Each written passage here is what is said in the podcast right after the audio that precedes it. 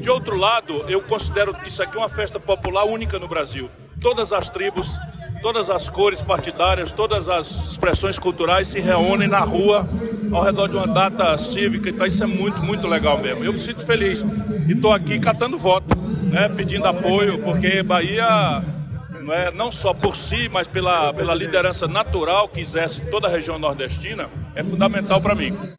Diferente do meme que roda a internet ao prometer nada e entregar tudo, o 2 de julho prometeu e confirmou o que se esperava dele. Ruas completamente lotadas após dois anos sem a realização do tradicional cortejo cívico. A todos da nossa Bahia, um bom dia. Eu agradeço a Deus pela minha segunda vida e pela missão de ser presidente da República dessa grande nação. Vocês sabem o que o mundo vem atravessando nos últimos meses. No Brasil não é diferente. Só que aqui a diferença é um presidente, um povo diferente dos outros lá de fora. Nós acreditamos em Deus. Nós valorizamos a família brasileira. E seu presidente deve lealdade ao seu povo. Tenho certeza que esses desafios venceremos. Continuaremos sendo uma grande nação. A gente alertou e o tom de celebração pela independência da Bahia tirou o povo de casa para ver a passagem do caboclo e da cabocla, que se misturou com o clima político eleitoral que tanto toma o noticiário ao longo deste ano. Companheiros e companheiras, é uma honra imensa estar aqui hoje neste 2 de julho, ao lado do povo baiano, no ano em que o Brasil comemora 200 anos de independência. Como diz o hino da Bahia, hoje é dia em que até o sol é mais brasileiro. A independência do Brasil é o resultado de uma luta que começou antes em várias partes do país, inclusive na Bahia. Ao final, o balanço que fica é mesmo o mergulho de cabeça de candidatos em suas pré-campanhas ao ter o primeiro grande momento de contato com a população da capital baiana. Mas será que o cenário político foi capaz de tirar o protagonismo da festa? A presença de tantos presidenciáveis na cidade ofuscam nomes que buscam o governo do estado ou o Congresso Nacional? O terceiro turno desta semana vai debater então o legado do 2 de julho deste ano e o impacto da festa nas campanhas. Começa agora o terceiro turno. Um bate-papo sobre a política da Bahia e do Brasil.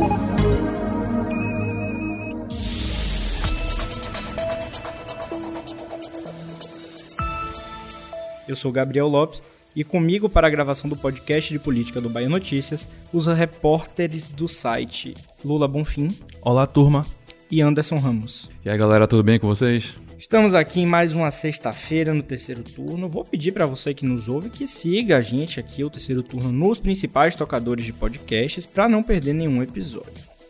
Bom, pessoal, claro que o 2 de julho já passou, né? Na semana passada nós fizemos um episódio especial sobre a expectativa para a realização dessa festa, mas nessa semana nós não temos como deixar de repercutir como foi a caminhada e vamos tentar trazer aqui um balanço disso para as campanhas dos principais atores da política nesse ano.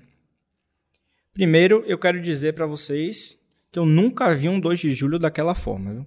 Se eu pudesse resumir aí uma palavra o sentimento, eu diria carnaval. As ruas estavam completamente lotadas e eu confesso que em alguns momentos é, a caminhada parecia insustentável. Assim como acontece no carnaval, né? Que chega aquela hora ali que está tão apertado que você fala: Meu Deus, não consigo mais, não aguento mais.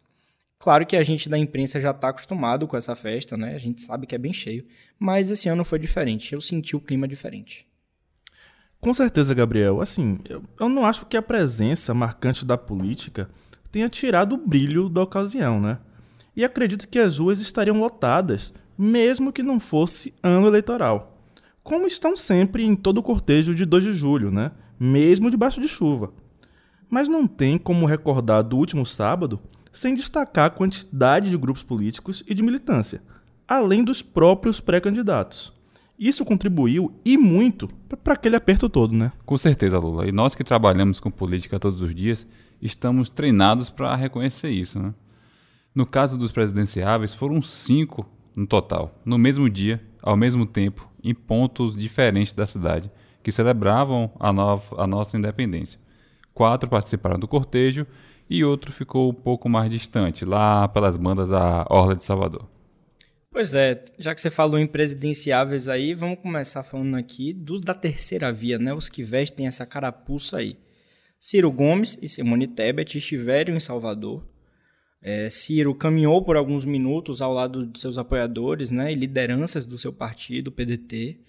Tebet também fez uma participação discreta, conversou com alguns jornalistas, eu falei com ela, Anderson também falou com ela, e fez um trecho do percurso saindo da Lapinha ao lado de Roberto Freire e alguns apoiadores do Cidadania.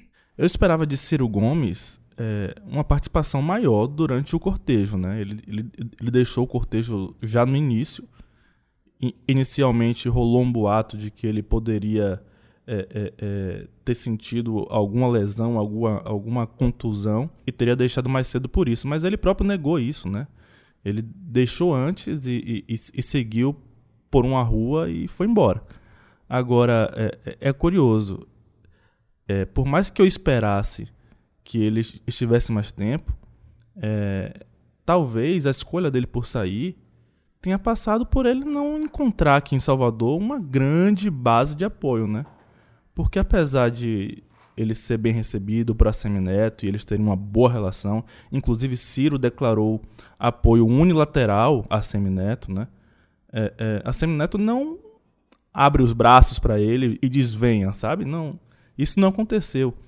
E aí eu, eu acho que essa recusa dele em participar do cortejo por mais tempo passa, passa muito por isso, entendeu? Dele não ter nas ruas uma grande base é, é, é de apoio para acompanhá-lo. É, e aí é o mesmo caso também de Tebet, né? Tebet mais ainda. Tebet sequer tem um próprio partido dela aqui no estado para abraçá-la. É, e Tebet veio meio que de a confirmação dela na festa veio meio que de última hora, assim, né?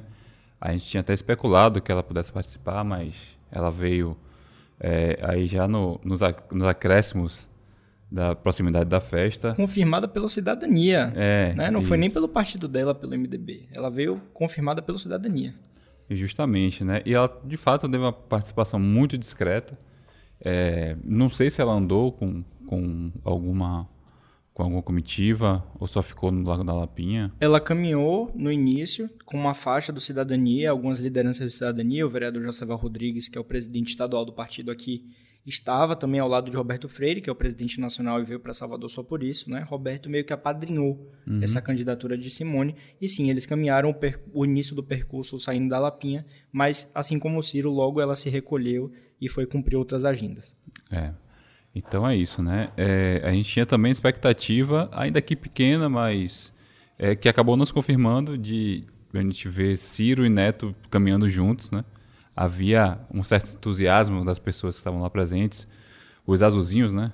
Ah, aqueles que eram que são apoiadores de Neto, de Bruno, estavam vestidos de azul e tinha uma certa animação assim, né, com a vinda de Ciro para cá e tal. Só que isso não, acabou não se concretizando e não foi, não pareceu ser o suficiente para animar a Ciro, né, é, a continuar a caminhada, né? A gente não sabe exatamente o motivo, muito provavelmente foi o que Lula falou, né? A falta de empolgação não não fez é, é, concluir o trajeto. Mas é isso, né? É, tinha, tínhamos esses dois presidenciáveis, é, eles dois se encontraram, né? Algo que foi até repercutido nacionalmente. E aí a gente é, pode especular, embora também pouco, provável, de uma aliança entre MDB e PDT né, para um fortalecimento de uma terceira via. Né? Mas... Eu acho que essa aliança até tem um interesse dos dois. Eu só não creio que algum queira ceder para que o outro seja cabeça de chapa. Porque existe aí uma diferença é, é, ideológica, principalmente em relação à economia, que acaba criando uma barreira entre os dois. Né? Ciro defende uma presença do Estado mais forte e Tebet sempre se posicionou como uma liberal. Né? Então isso é, é, é complicado de você é, é, é, é apaziguar os ânimos e colocar em um, em um mesmo projeto. Recentemente, ela até, depois da realização do 2 de julho, no início dessa semana, ela até deu uma entrevista aqui para a gente do Bahia Notícias, nosso colega Maurício Leiro no Bahia Notícias no ar, e ela chegou a dizer que as coisas que unem ela e Ciro são maiores do que as coisas que os separam, né? Mas, de qualquer sorte, eu acho que esse interesse ficaria mais personificado neles dois, né, na figura dos dois, do que, de fato, nos seus partidos. Eu hoje não vejo uma aliança MDB-PDT de forma alguma, o PDT parece que não abre mão da candidatura de Ciro.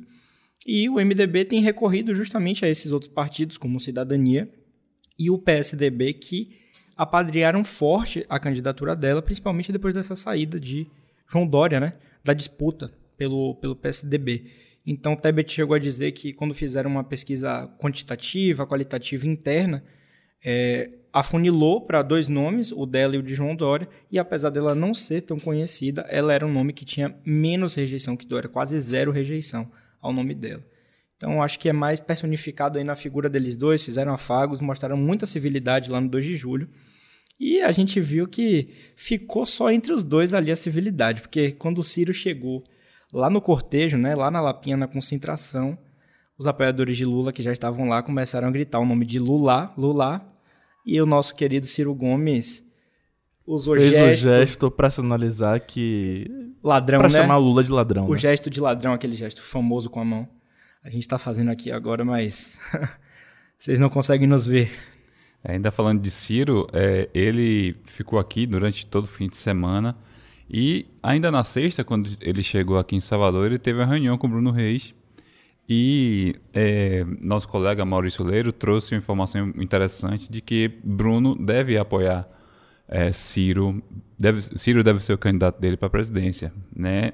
Mas ainda assim, Neto não deve seguir por esse mesmo caminho. Mas é curioso, né? Uma vez que Bruno é o braço direito de Neto, ele ainda não anunciou oficialmente isso, né? Isso foi uma, uma informação de bastidor. Mas é interessante a gente perceber essa aproximação dos dois e esperar né, se de fato essa oficialização vai acontecer. E vale lembrar também que é, Ciro, Neto e Félix, Félix Mendonça Júnior, o presidente do PDT aqui, eles é, se reuniram para um, um, jantar, né? Então isso reforça também, de fato, um, um, certo entendimento entre eles, mesmo que não haja um apoio formal de Neto, mas uma aproximação entre, entre entre os partidos. Essa é a minha sensação, viu, Anderson, de que realmente o candidato preferido de Assemineto é mesmo Ciro Gomes, né? É, mas Assemineto não quer verbalizar isso para não dar espaço para nacionalização da eleição local, que ele foge de todo jeito, né? É uma fuga basicamente da popularidade de Lula e de um certo potencial que Lula pode ter é, é, é para elevar, para levar para cima a candidatura de Jerônimo Rodrigues. Sem contar que essa sinalização de Bruno Reis de que ele, né, o candidato dele vai ser Ciro Gomes, como você falou, informação de bastidor ainda, mas isso reforça essa sensação de que a CM Neto realmente está descolado, né? Então, eles estão querendo separar muito bem as coisas, cada um em sua caixinha. Bruno Reis caminha com a CM Neto, vai fazer campanha para ele, sem dúvida. Mas como o Neto está sozinho, não, Bruno, você tem autonomia aí para declarar apoio. A vice-prefeita é filiada do PDT e já declarou inúmeras vezes que, independente dela fazer parte do grupo de ACM Neto, que ela faz parte do grupo, está fechada, ela vai ter é, independência para poder apoiar Ciro Gomes aqui no estado. Então, essa sinalização de Bruno seria mais uma prova aí de que as coisas realmente, cada um no seu quadrado, e não tem nenhum problema. Eu vejo dessa forma, né? É por aí mesmo. E eu só queria só sinalizar mais uma coisa, né? Porque é, o Bahia Notícias também falou no sábado passado é, é, com Lúcio Vieira Lima, do MDB, e ele falou claramente, sem, sem nenhum constrangimento, de que ele apoiaria Lula. E, e eu achei muito curioso, né? Porque ele falou assim: o povo da Bahia é Lula, eu não vou ser? Eu sou feio, mas não sou burro. Ele falou isso. Eu achei isso muito engraçado. É bem a cara de Lúcio essa frase. eu achei muito engraçado. As asas fortes de Lúcio. É, isso sinaliza, de uma certa forma, que o apoio dele a Lula é também por uma questão eleitoral, né? Não é apenas uma questão de que ah, ele gosta de Lula, ou ele acredita no projeto de Lula. Não, tem uma questão claramente eleitoral aí, né? Lula é muito popular no Estado. E ele não quer ficar longe dessa força popular. Apesar dele ter dito né, que esse apoio é, vai ser a Lula, Tebet não terá palanque oficial do MDB, né? Lúcio, presidente de honra do partido, disse isso. Tebet, ainda nessa entrevista ao Bahia Notícias, depois do 2 de julho, garantiu que vai ter palanque aqui na Bahia, independente de qual seja o partido. Ela sinalizou que se não for um, um palanque oficial, a gente já sabe que não vai ser porque o Lúcio falou. Ela disse que parte do MDB, alguns grupos do MDB devem apoiar ela, ou outros partidos, como a gente já tem a sinalização do Cidadania e também do PSDB. Então, ela garantiu que, de qualquer forma, quando ela caminhar por aqui, ela vai ter palanque, né? Veja, o PSDB, alguns deputados estaduais já declararam apoio a Bolsonaro já no primeiro turno, né? Eu falei, por exemplo, com o Tiago Correia. Eu, per eu perguntei a ele sem nenhum, assim, sem nem imaginar que ele daria essa resposta, né? Eu, eu tava esperando por Tebet mesmo. Aí eu perguntei, você vai votar em quem, Thiago? Aí ele falou assim, em Bolsonaro. Aí eu, não, no primeiro turno. Aí ele falou, é no primeiro turno mesmo, vou votar em Bolsonaro. Aí eu, tá certo. Tiago tem representado bastante essa coisa do antipetismo, né? Principalmente nas críticas, nas colocações que ele faz aqui a Rui Costa, né? Sim, e foi como ele justificou esse voto. Ele falou que era o voto é, é, é, realmente útil contra o petismo, né? É, ele falou que no PT ele não vota de jeito nenhum e basicamente Bolsonaro é o único na cabeça dele que pode derrotar o PT, né? Quando eu perguntei, não, e Tebet? Ele falou, não, mas aí não tem nem, nenhuma efetividade, eu jogaria meu voto fora, né? Eu achei isso curioso também. E não caiu muito bem no PSDB essa declaração dele, né? Não caiu muito bem, não. Soube que algumas lideranças locais não curtiram nada. Pois é. E só para registrar aqui também, isso que a gente estava falando de Ciro Gomes, ACM Neto, dentro dos azulzinhos lá, né? Que eram as pessoas que estavam com a camisa da independência, né? Servidores da prefeitura, lideranças, o pessoal do grupo de Neto e de Bruno. Vi várias pessoas, né? Eu acompanhei eles do começo ao fim Vi várias pessoas com aquele adesivo aqui no peito, escrito Prefiro Ciro, por cima da camisa. Então, isso aí para mim já diz muita coisa. A gente também especulou bastante na semana passada, no episódio anterior, se o ex-presidente Lula participaria da caminhada tradicional, né, do cortejo. Existia um temor pela saúde dele, pela própria segurança das pessoas que estavam lá, a gente falou disso aqui. O fato é que Lula caminhou um trecho bem curto. A gente até custou acreditar na presença dele pelas ruas, né? lá no dia da cobertura, a gente estava cada um em um ponto, a gente não conseguiu ver Lula, até que a gente recebeu as fotos dele ao lado de Rui, Wagner, Jerônimo e Geraldo Júnior.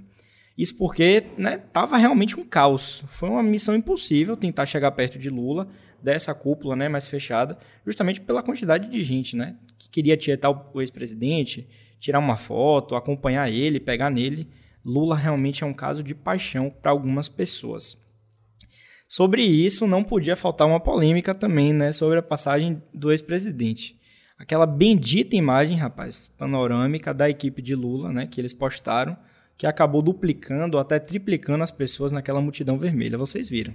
Sim, sim. Assim, galera, se você for tirar uma foto panorâmica, tente fazer de algo que não esteja em movimento, tá? Porque uma multidão em movimento, o negócio é provável que não dê muito certo. E lógico que isso deu muito combustível para que a galera de Bolsonaro metesse o pau, né? Mas também pudera. A foto de fato estava muito esquisita e parecia que tinha sido sobreposta, algo assim. Do lado petista, o caso foi atribuído a um bug, né, um erro, na hora da captura da imagem panorâmica. Há quem diga, inclusive, que isso é comum nesse tipo de tecnologia. É, eu já vi isso acontecer em, em outras situações. Mas vai saber. De qualquer forma, eu digo a vocês, o Bahia Notícias estava lá, né? E com montagem ou sem montagem, tinha muita gente. Um outro ponto é que a passagem dos principais nomes do PT e sua chapa no cortejo pareceu protocolar para quem estava por lá, né?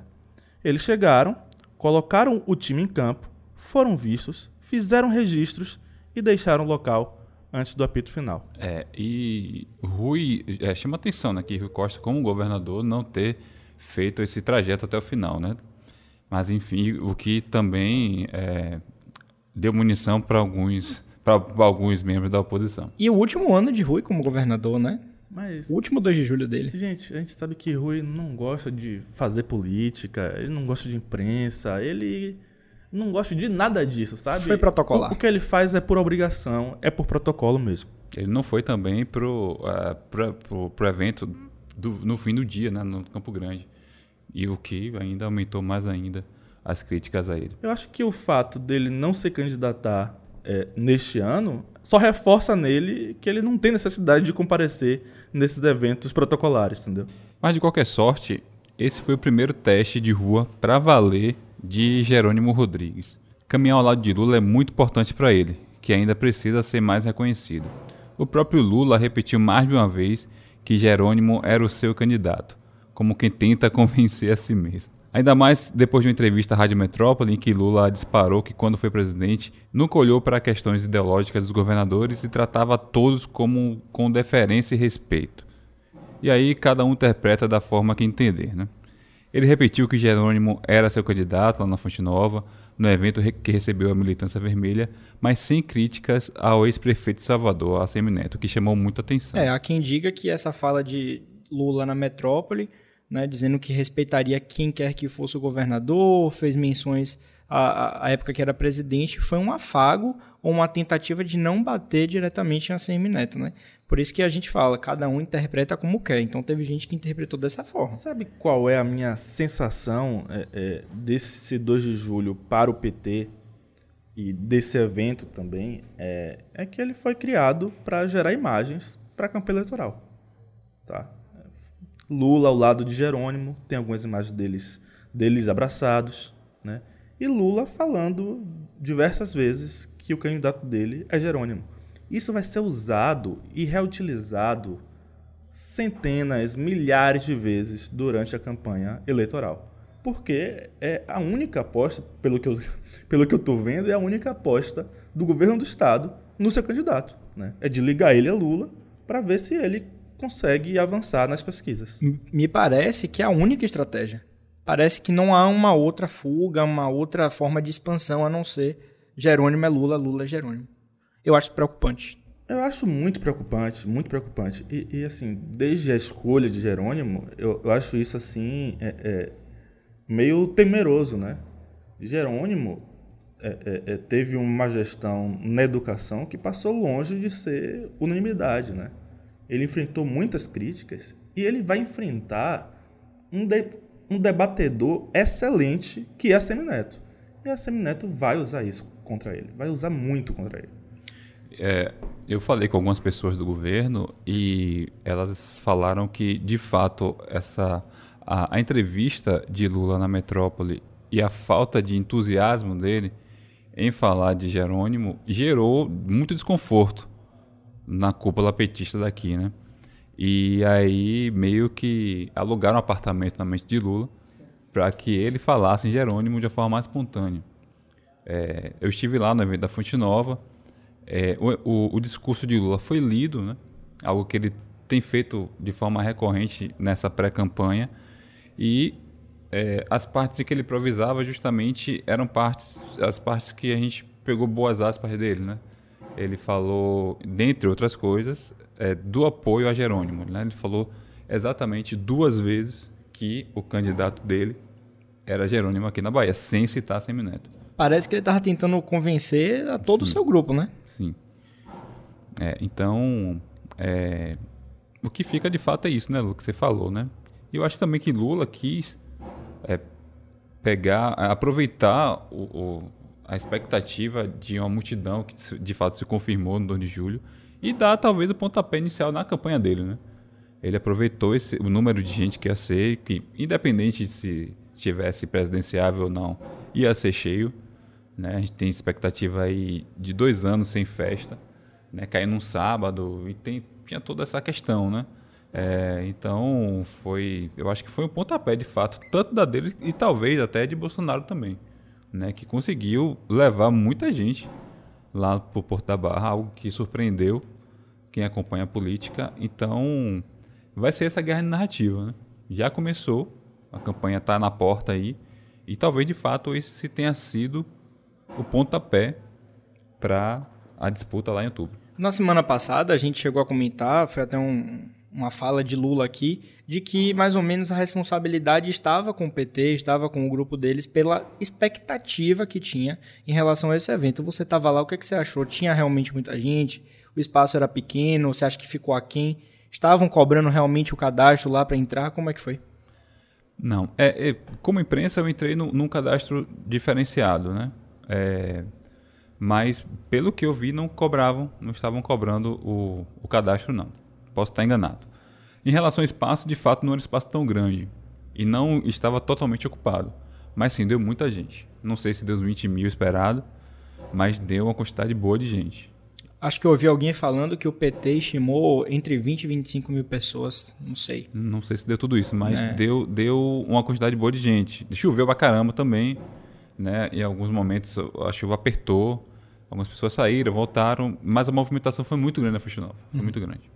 Só não, só não sei realmente era bom a gente ter uma estimativa com algum, né, talvez a polícia militar, mas eu acho que esse número de 25 é um pouquinho inflado. Eu né? acho também. É um pouquinho otimista, até pela passagem de Lula, né, mas é, você tava lá, pode falar eu melhor. não chegou a tanto não, mas né? encheu, encheu. E aí, um pouquinho distante dali, mas nem tanto, os apoiadores de Jair Bolsonaro tiraram as motos de casa e se concentraram no farol da Barra para esperar a chegada do presidente. Eu confesso que me chamou a atenção a quantidade de pessoas que acompanharam a motocicleta de Bolsonaro. É, me chamou mais atenção é, um dia antes, ele em Feira de Santana. A quantidade de gente que tinha em Feira de Santana com moto acompanhando ele me espantou. Mas aqui em Salvador, né, o ato começou na Barra e seguiu em direção ao Parque dos Ventos, né, foi pela orla direto, é, ao lado ali do novo centro de convenções. Teve direito a trio elétrico, né, muita gente subiu ao trio. E um ponto curioso para mim foi João Roma puxando a palavra para Lorena Brandão. Né, em cima do trio, teve direito né, à, à, fala, inclusive fez uma oração em línguas, né, que não pode faltar na, na, nos eventos né, do presidente. Claro que sempre fala em Deus, sempre fala é, acima de tudo, de todos, né, enfim. E a gente já, já repercutiu aqui, talvez, essa possibilidade de Lorena ser a vice. Parece aí que tudo encaminhado, né?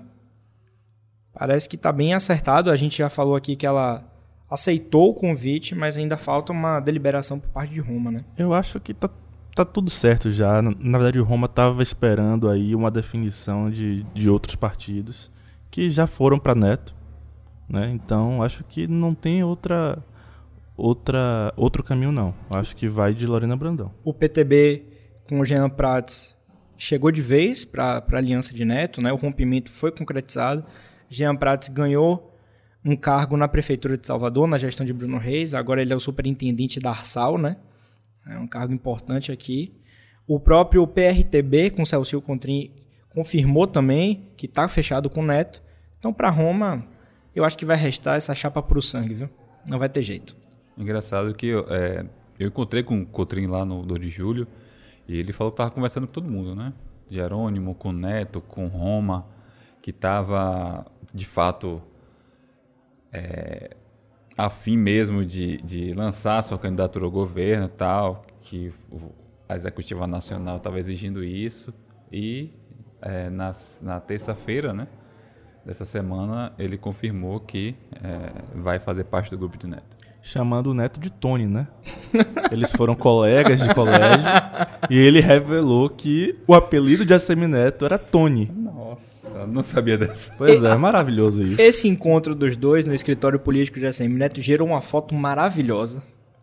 Que só vocês procurando, pesquisem aí, vocês ouvintes, tá nas redes sociais, foi divulgada no, no, no release também de ACM Neto. Eles dois não estão se abraçando de lado, estão se abraçando de frente, uma imagem muito boa, maravilhosa. É, continuando aqui, né, sobre Bolsonaro, a, a motocicleta e tudo mais. Roma mais uma vez mostrou sua proximidade com o presidente, foi na garupa durante o percurso todo, né, foi na garupa da moto de Bolsonaro, que inclusive rendeu reclamações do presidente, dizendo que a moto era uma merda. Né? Os ouvintes me desculpem aqui o termo, mas foi o que o presidente falou. Né? Pediu para trocar de moto tudo, né? No maior jeitão o Bolsonaro. Agora, eu não fiquei surpreso não, tá? Com a quantidade de, de pessoas, não. Eu já esperava muita gente mesmo. Primeiro porque, apesar de Bolsonaro não ter na Bahia a sua grande base popular, é uma base muito fiel, tá? É uma base muito fiel, diria até que apaixonada pelo, por Bolsonaro e, e, e por tudo que Bolsonaro representa, sabe? Então eu, eu realmente esperava muita gente mesmo e, e cumpriu as minhas expectativas. Inclusive sabendo que veio muita gente de fora para cá, tá? Veio gente de todo o interior e veio gente também de outros estados do Nordeste para participar da motociata com Bolsonaro. Então eu realmente esperava uma boa quantidade de, de pessoas e estava lá. Eu acho, inclusive, que talvez é, é, desse 2 de julho, quem mais saiu ganhando um pouquinho foi João Roma. Tá? Eu acho que ele estava ao lado o tempo todo de Bolsonaro, o tempo todo. E esse, esse eleitorado fiel com certeza agravou isso. Com certeza agravou isso. Isso vai, vai fazer a médio prazo uma diferença nas pesquisas. Doutora Raíssa também estava lá, firme e forte, né? Como deve ser. Então, esperar agora os próximos dias. Estamos perto das convenções, então já é um conteúdo aí que os ouvintes podem esperar, né? As convenções partidárias. Vamos ver se daqui até lá, ou, ou na convenção, João Roma confirma quem é o nome da sua vice. Mas seria uma grande tirada aí ter duas mulheres na chapa, né? Ele já tem que trabalhar apenas com seu partido mesmo. Não sobrou muitas alianças aqui na Bahia. Mas seria uma grande tirada dele aí. Não podemos deixar de, de falar que, além desses presidenciáveis que a gente já citou, Bolsonaro, Ciro Gomes, Lula, Simone Tebet, tivemos também a presença da pré-candidata à presidência pelo Partido Comunista Brasileiro, o Partidão. Sofia Manzano. Então, tivemos cinco, né? Eu falei na abertura do programa, só para a gente deixar arrematado aqui. Nosso colega Anderson conversou com ela também. Então, realmente foram muitos né, presidenciáveis e a gente deu espaço a todos. Eu acho que realmente o jogo da democracia tem que ser desse jeito. Passado essa parte dos presidenciáveis, eu caminhei ao lado de ACM Neto né, e Bruno Reis até o final. Né? Minha função foi ficar com eles até o final, ver o clima. É, Cacá Leão também estava lá. A minha opinião, eu até questionei Neto sobre isso. Eu acho que a presença de tantos presidenciáveis aqui não ofuscou, não chegou a ofuscar o grupo dele. Ele levou muita gente às ruas, certo? Mostrou sua força do jeito que tinha que mostrar, caminhou até o final. Bruno Reis também caminhou até o final. E eu estive lá com eles, embaixo de chuva, de sol, né? Todo mundo realmente com aquela camisa azul. E eu acho que isso tem muito a ver com a estratégia dele de não se ligar a nenhum presidenciável. Talvez se ele tivesse, sei lá, uma hipótese absurda aqui. Se ele estivesse ao lado de Lula, ele teria sido ofuscado. Certamente. Se ele estivesse ao lado de Bolsonaro, ele teria sido ofuscado. Mas ele era o líder daquela multidão de azul. Então não tinha como ele ser, como ele ser ofuscado, sabe? Então é, é a, a, a, estratégia de ACM Neto para toda eleição com certeza contribuiu bastante para que ele não fosse ofuscado e tivesse sucesso no cortejo de 2 de julho. O único caso que ele poderia ofuscar um presidenciável, digamos assim, é se ele estivesse acompanhando o Ciro para Ciro seria extremamente importante e estratégico, já que a gente está colocando cenários hipotéticos, Neto ao lado dele. Seria maravilhoso para Ciro ter sido, ter sido ofuscado naquela multidão, né? O recall para ele ali, com Neto ao seu lado durante a caminhada do 2 de julho, seria fantástico. Mas a gente sabe que né, o próprio Ciro falou que é unilateral e está tudo bem. Né? Ele disse que essa questão de palanque é coisa do século XIX, do século XX. E que ele realmente aposta que Neto hoje é o melhor para a Bahia. Me chamou a atenção também é, o fato do, de uma participação um tanto quanto tímida dos possíveis vices de, de Neto, né? É, apesar, Marinho teve uma participação um pouco maior, estava ali o de Neto o tempo todo, saiu em várias fotos. Não vi falando com a imprensa, não sei se ele falou, é, mas a participação tímida de Nilo é que me chamou um pouco a atenção, né? Ele não, nenhuma foto oficial ele tá no, no, com a galera. É, ele postou algumas fotos nos, nas redes sociais dele para confirmar que é a presença dele, mas é, assim é, é, uma, é uma opinião minha, mas eu achei ele pouco tímido. Não sei se foi recomendação também, pode ser, né? Eu tenho, eu tenho um palpite, tá? Se o nome é, é para vice for do Republicanos, Nilo é a última opção. Se ele for opção, eu acho que ele só é opção para ele mesmo né? Que ele vive tentando plantar isso e, e, e quer, quer que a imprensa coloque no ar todas as aspas que derem em relação a isso. Enfim, mas eu, eu acho que ele só, só, só é a opção para ele mesmo. Eu conversei com algumas pessoas ligadas né, ao prefeito Bruno Reis recentemente. É, assim, num tom de off mesmo, descontraído, informal, nada muito oficial. E a aposta é que Nilo realmente é o nome mais forte do Republicanos nesse momento. Mas eu tô inclinado a realmente outro nome que não seja ele. Marinho, para mim, tá despontando nessa. Até falei com o pessoal né, da prefeitura que eu conversei sobre isso. Falei, não, acho que se pudesse apostar, botaria meu dinheiro em, em Márcio Marinho ou outro nome, mas botaria pouco dinheiro, né? Que eu não tenho muito Gente, dinheiro para apostar, não. No que é que Nilo contribuiria como vice de Assemineto? Eu não consigo vislumbrar algo realmente decisivo, sabe? Não consigo. Marinho, eu consigo. A Universal tem muito peso. A Universal leva voto, tá? Marinho tem muito peso. E com essa relação que hoje nos bastidores a gente já sabe que já não tá mais tão legal entre Nilo e Marinho, tá? Não sei se Marinho compraria a briga de, de Nilo como vice. Eu não vejo. Eu, no lugar de Assemineto, eu não escolheria Nilo. E tem resistência de alguns partidos, né? Que a gente sabe aí que. O PDT. O próprio não é unanimidade, né? É. Não, Félix. Não é unanimidade. Por mais que é, é, ele não, não saia esbravejando contra Nilo, a gente sabe que Félix não engole Nilo, né? Não engole. É, é uma questão antiga. A gente até já fez um episódio especial disso aqui no terceiro turno, viu? Se você não viu, volta lá para escutar. Inclusive, ainda falando da vice, eu perguntei a Neto, lá, né, durante o cortejo, eu tava do lado dele, perguntei se o vice dele tinha caminhado ao lado dele lá um momento de descontração, né? Eu queria ver o que, é que ele ia dizer. E ele disse que precisava parar para fazer conta, viu? Porque era muita gente. Então despistou aí da melhor forma sem Neto, mas eu chuto que o vice dele estava lá e caminhou ao lado dele em algum momento. A gente só tem que saber quem é.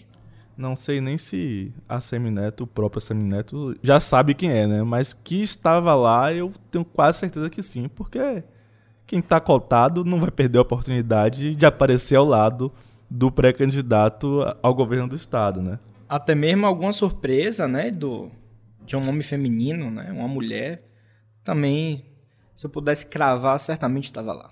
E para os amantes dos números, já temos atualizações sobre um possível impacto do 2 de julho na hora do povo escolher um candidato para chamar de seu. Logo no início desta semana, saiu uma nova pesquisa mostrando o cenário para o governo do estado. Realizada pelo Instituto Paraná Pesquisas e encomendada pelo Bahia Notícias, a nova pesquisa mostrou que a Semineto ampliou a distância nas intenções de voto em relação aos seus principais adversários. Neto desponta com 58% das intenções de voto, enquanto Jerônimo tem 15,8% e Roma soma 9,1%. Importante lembrar que, à exceção de Neto, todos os outros oscilaram para baixo. Esse cenário colocaria Neto eleito já no primeiro turno. O Lula vale salientar que a pesquisa trouxe a força dos candidatos de forma isolada. Não houve um cenário estimulado com, a, com os apoios de Roma com Bolsonaro, Jerônimo com Lula e Neto de forma independente.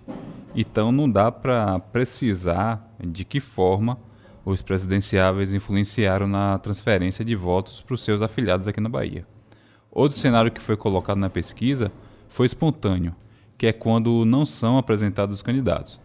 Aqui, é, Neto lidera com 23,7%, enquanto Jerônimo soma 7% e Roma fica com 4,5%.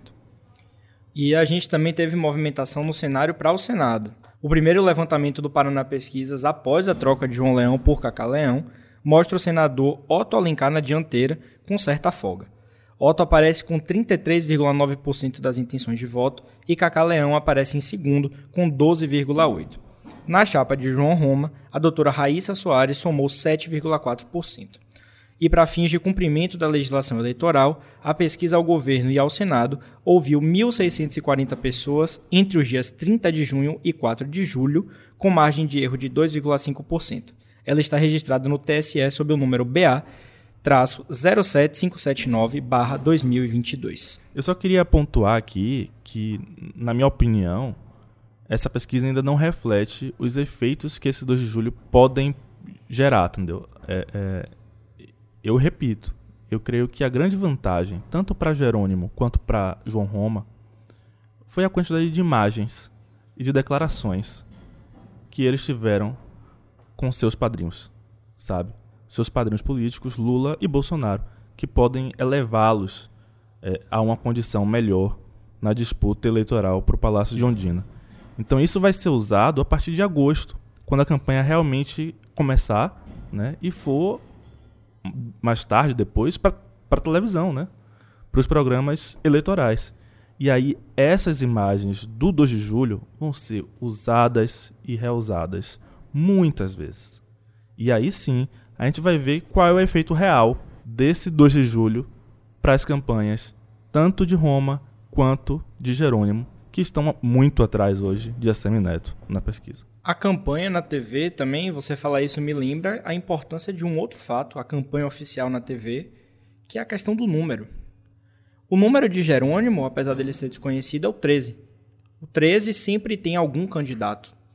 Então, é Lula esse ano que está disputando. Então, todo mundo sabe que é o 13. Aqui na Bahia também, quem vota dessa forma, é claro.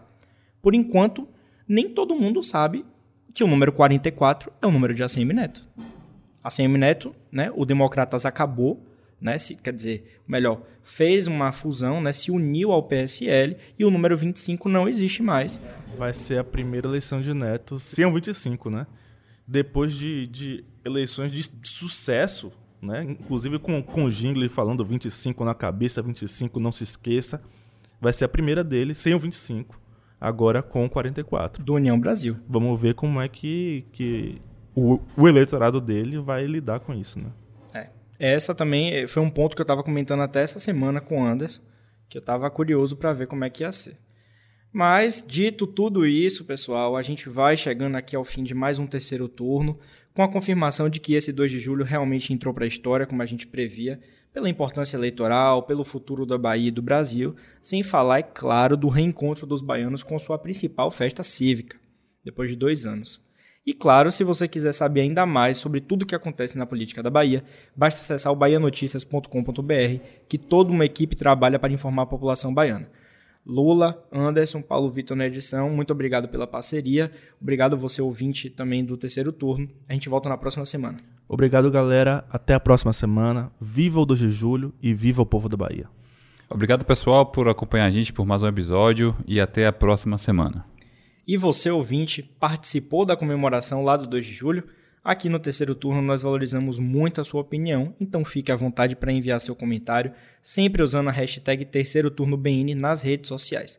O programa é gravado da redação do Bahia Notícias e conta com a apresentação dos repórteres Gabriel Lopes, Lula Bonfim e Anderson Ramos.